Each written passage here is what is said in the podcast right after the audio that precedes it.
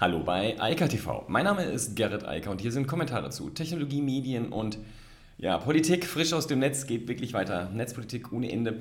Denn der Personalausweis, der wurde geändert und hat jetzt ab heute, nein, ab dem, seit dem 1. August sozusagen, seit dieser Woche, zwanghaft einen Fingerabdruck drin. Genauer gesagt sogar zwei. Dann geht es um YouTube und ein neues Monetarisierungskonzept, was mir sehr gut gefällt. Dann haben wir Windows 365. Äh, da gibt es auch Informationen zum Monetarisierungskonzept von Microsoft. Und dann haben wir Twitter und noch einen Bonus-Shot. Naja. Also, Biometrie ist ja nichts Neues. Das ist schon länger im Personalausweis. Da ging es vor allem um die 3D-Erfassung von Gesichtern und der besseren Identitätsfeststellung in dem Kontext. Und was man dabei gelernt hat, ist, da wurde gesagt, ja, aber diese Daten werden nicht weitergegeben und die werden auch nicht für andere Zwecke benutzt. Ähm, ja, das ist nicht so. Natürlich werden sie wieder weitergegeben innerhalb der Behörden und weiter genutzt, so wie es vorher nicht vorgesehen war. Und das Gleiche gibt es jetzt mit den Fingerabdrücken. Warum wir jetzt alle, und das ist nicht nur in Deutschland so, sondern europaweit, wir alle zwei Fingerabdrücke abgeben müssen und so behandelt werden, als wären wir Tatverdächtige in irgendeiner strafrechtlichen Ermittlung, das weiß kein Mensch, denn zur Identitätsfeststellung ist das nicht erforderlich. Aber auch hier wird wieder gesagt, ja, aber mehr als Identitätsfeststellung ähm, soll damit ja nicht betrieben werden. Die Daten werden nicht anderweitig verwendet. Hm das ist so glaubwürdig mittlerweile, dass Leute dagegen klagen und das wundert mich nicht und ich bin gespannt, wie lange das gut geht mit diesen Daten, denn hier ist kein Erfordernis gegeben. Und das äh, ergibt sich einfach daraus, dass die 300 Millionen Leute in Europa relativ einfach identifiziert werden können. Fingerabdrücke sind dafür nicht erforderlich und das ist dann zumindest in Deutschland nicht so richtig mit der Verfassung vereinbar. Aber das werden wir sehen und bis dahin müssen wir das machen. Ich brauche persönlich übrigens auch bald einen neuen ähm, Personalausweis und werde das dann wohl auch mit Fingerabdruck machen müssen, damit ich einen bekomme. Das Ganze ist ein bisschen schwierig. Das gleiche gilt übrigens auch für die Fotos. Die dürfen demnächst nur noch direkt vom Amt gemacht werden oder von zertifizierten ähm, äh, Fotografen. Da hat man Angst, dass die biometrischen Daten verfälscht werden und dann nicht mehr funktionieren. Ja, wen wundert's? Also, das ganze Thema ist schwer nachzuvollziehen. Die Gründe und auch die Argumentation für diese ganzen biometrischen Verfahren im Personalausweis sind eigentlich nicht sachdienlich und nicht gegeben. Und es ist einfach ein Wunder, dass es immer wieder versucht wird und gemacht wird, auch immer wieder mit dem Versprechen, ja, die Daten werden ja nur zur Identifikation benutzt und hinterher werden sie anderweitig genutzt und das wird hier vermutlich genau das gleiche Spiel sein. Aber nochmal, es gibt gar keinen guten Grund dafür, das in den Personalausweis zu packen ähm, und ich glaube, das werden die Gerichte relativ schnell auch so feststellen. Dass sowas immer wieder versucht wird von den Innenministern mit allerlei Sicherheitsideen, genauso wie so Staatstrojaner, ist einfach nur traurig, denn es sagt einfach nur, dass 300 Millionen Europäer unter irgendeine Form von Tatverdacht gestellt werden. Einfach mal so. Und was anderes gibt es nicht, warum man, also warum man auch noch Fingerabdrücke nehmen muss. Auch YouTube, also Google, sucht neue Geschäftsmodelle. Und die haben ja schon länger diesen YouTube Premium Service. Ehrlich gesagt kenne ich niemanden, der den benutzt, ähm, aber vielleicht gibt es solche Menschen. Jedenfalls wollen sie jetzt ein neues Angebot machen. Das finde ich total spannend, aber ausgerechnet in Deutschland kommt es erstmal nicht. Denn sie testen es zwar in Europa, aber nicht in Deutschland. Für 7 Euro im Monat kann man nämlich sämtliche Werbung ausblenden auf äh, YouTube. Und das ist echt ein Schnäppchenpreis. Ich frage mich schon seit vielen, vielen, vielen Jahren, warum dieses Modell nicht längst angeboten wird. Und zwar nicht nur auf YouTube, sondern auch auf Facebook, Twitter und so weiter und so fort.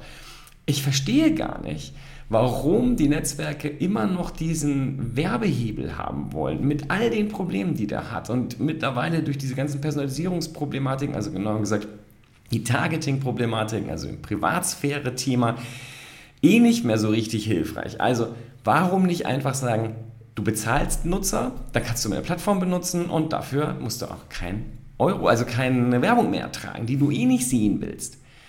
Das ist doch ein ganz einfaches Konzept. Und ich bin gespannt, wie das jetzt ankommt und ich hoffe, dass das auch nach Deutschland ausgerollt wird, denn das wäre sehr, sehr hilfreich. Die Werbung könnte man einfach mal, darauf könnte man gut verzichten. Nicht nur auf YouTube. Wie gesagt, auch andere könnten das mal versuchen. Wollen Sie auch nur ausrechnen, wie viel Geld verdienen wir eigentlich mit so einem Nutzer? Da können Sie ja von mir aus noch 2 Euro draufschlagen. Ich glaube, weit mehr als 7 Euro kostet das dann nicht. Und bei den Diensten, die einem wirklich am Herzen liegen, die man gerne benutzt, zahlt man das dann, glaube ich, auch ganz gern. Microsoft hat mal bekannt gegeben, was Windows 365 eigentlich so kosten soll. Und seitdem brodelt es im Netz und das ist vor allem das Unverständnis, was da kommuniziert wird. Denn die Kosten liegen zwischen 20 und 162 Dollar pro Nutzer pro Monat. Und das ganze Netz schreit.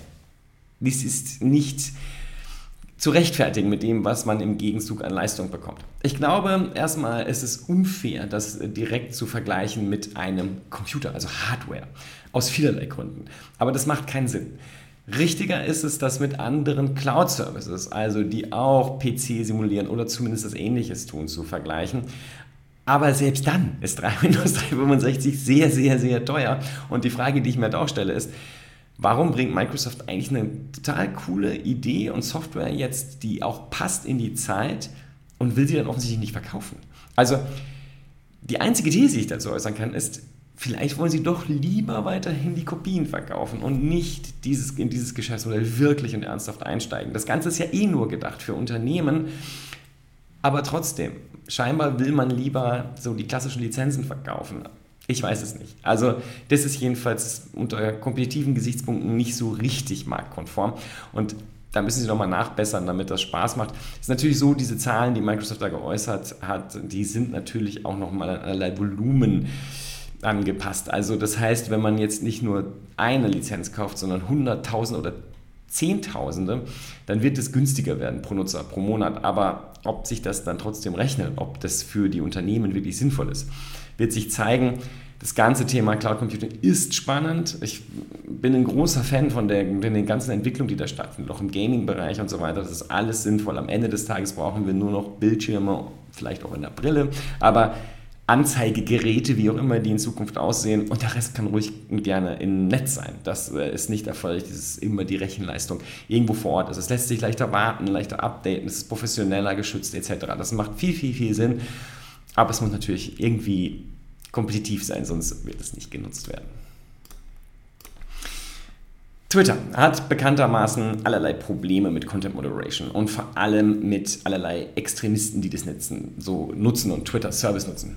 So als Erinnerung Donald Trump mit Aufrufen zum Sturm auf das Kapitol und ähnlichem, der dann sozusagen seinen Twitter-Account verloren und den von vielen anderen sozialen Netzwerken auch, so ziemlich allen, um genau zu sein. Aber auch seitdem Donald Trump weg ist, finden sich da immer noch allerlei Fake News, Propaganda und was man alles so nicht lesen will. Ich wundere mich zwar, wie die Leute da so drankommen, denn ich kann das in meinen Timelines nicht sehen und ich habe eine ganze Menge Twitter-Accounts, ich sehe verschiedene Timelines und selbst die, die politisch angehaucht äh, sind, ähm, da passiert es nicht. Wie dem auch sei, da ist das Problem und das Problem muss gelöst werden. Und was Twitter jetzt versucht in der eigenen Content Moderation ist die Kooperation mit großen Nachrichtenanbietern. Und sie sind direkt nach ganz oben gegangen, also zu denen, die die Nachrichten produzieren. Als Associated Press und Reuters werden demnächst mit Twitter zusammen die Nachrichten ein bisschen moderieren und kuratieren und dafür sorgen, dass dort die richtigen Informationen äh, verbreitet werden und nicht irgendein Fake. Und ich glaube, dass es ein guter Ansatz ist. Ich habe es schon ein paar Mal gesagt. Ich glaube, dass Twitter da auf einem sehr, sehr guten Weg ist. A, die Kooperation mit den Nutzern, also die Wikipediaisierung der, des Microbloggings und jetzt aber auch eine stärkere Kooperation mit professionellen Content äh, Creators, also mit Leuten, die eh schon immer Gatekeeper waren und die auch sehr nah an den aktuellen Nachrichten sind und die die natürlich auch gut bewerten können und wissen, was davon jetzt richtig ist und was einfach nur Unfug und wo ja, die Leute in das Licht geführt werden sollen. Ich glaube, das ist klug, das zu, äh, das, äh, zu bündeln, also sowohl auf die Nutzer als auch auf Prof äh, Profis zu setzen, auf Experten, die sich damit auskennen. Und ich hoffe, dass das einfach die Qualität weiter steigert, wobei ich, wie gesagt, persönlich immer sagen muss, ich weiß gar nicht, wo die anderen Leute diese Nachrichten auf Twitter so herkriegen, aber das scheint möglich zu sein. Und ähm, ja, ich bin offensichtlich mit zu langweiligen Tech-News immer beschäftigt und kriege den ganzen Fake-Kram nicht mit, zum Glück.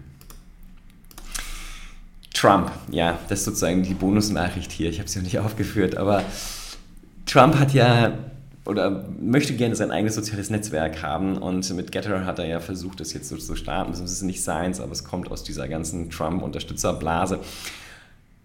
Und jetzt geht es live und jetzt wird es geflutet mit Propaganda. Dschihadistischer Propaganda vom Islamischen Staat. Ja, den gibt es noch. Also zumindest im Internet. Und nicht auf Twitter, aber dort. Denn Das Problem ist natürlich, wenn man ein Netzwerk schafft, wo jeder alles sagen darf und wo keine Content Moderation stattfindet, wen hat man dann da? Genau. Die Extremisten aus der ganzen Welt, die sammeln sich jetzt da. Es sind nicht nur Dschihadisten, die haben nur gerade es wohl offensichtlich hinbekommen, äh, das ganze System äh, zu überfluten mit ihrer Propaganda, sondern natürlich auch alle anderen. Also, die totale freie Rede, das ist eine schöne Idee, aber Menschen sind kompliziert und das kommt dann dabei raus. Vielleicht lernt ja Donald Trump jetzt, dass es doch nicht so schlecht ist, sich an ein paar Regeln zu halten. Dann macht es auch mehr Spaß und dann muss man sich nicht so schreckliche Bilder anschauen, die der Islamische Staat darüber ähm, aussendet die andere Seite der Medaille, gut, dass der jetzt da ist, da müssen sich die ganzen Content-Moderatoren auf Twitter, Facebook und Co. mit diesem ganzen Müll nicht beschäftigen, denn das anzuschauen und dann rauszuwerfen, tut weh und ähm, sorgt tatsächlich für psychologische Folgen, äh, die niemand haben will. Und insofern gut, dass die sich jetzt alle da sammeln.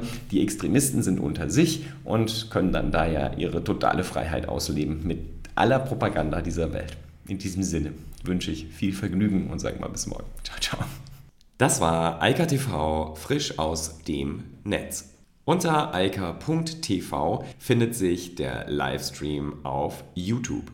Via eika.media können weiterführende Links abgerufen werden. Und auf eika.digital gibt es eine Vielzahl von Kontaktmöglichkeiten.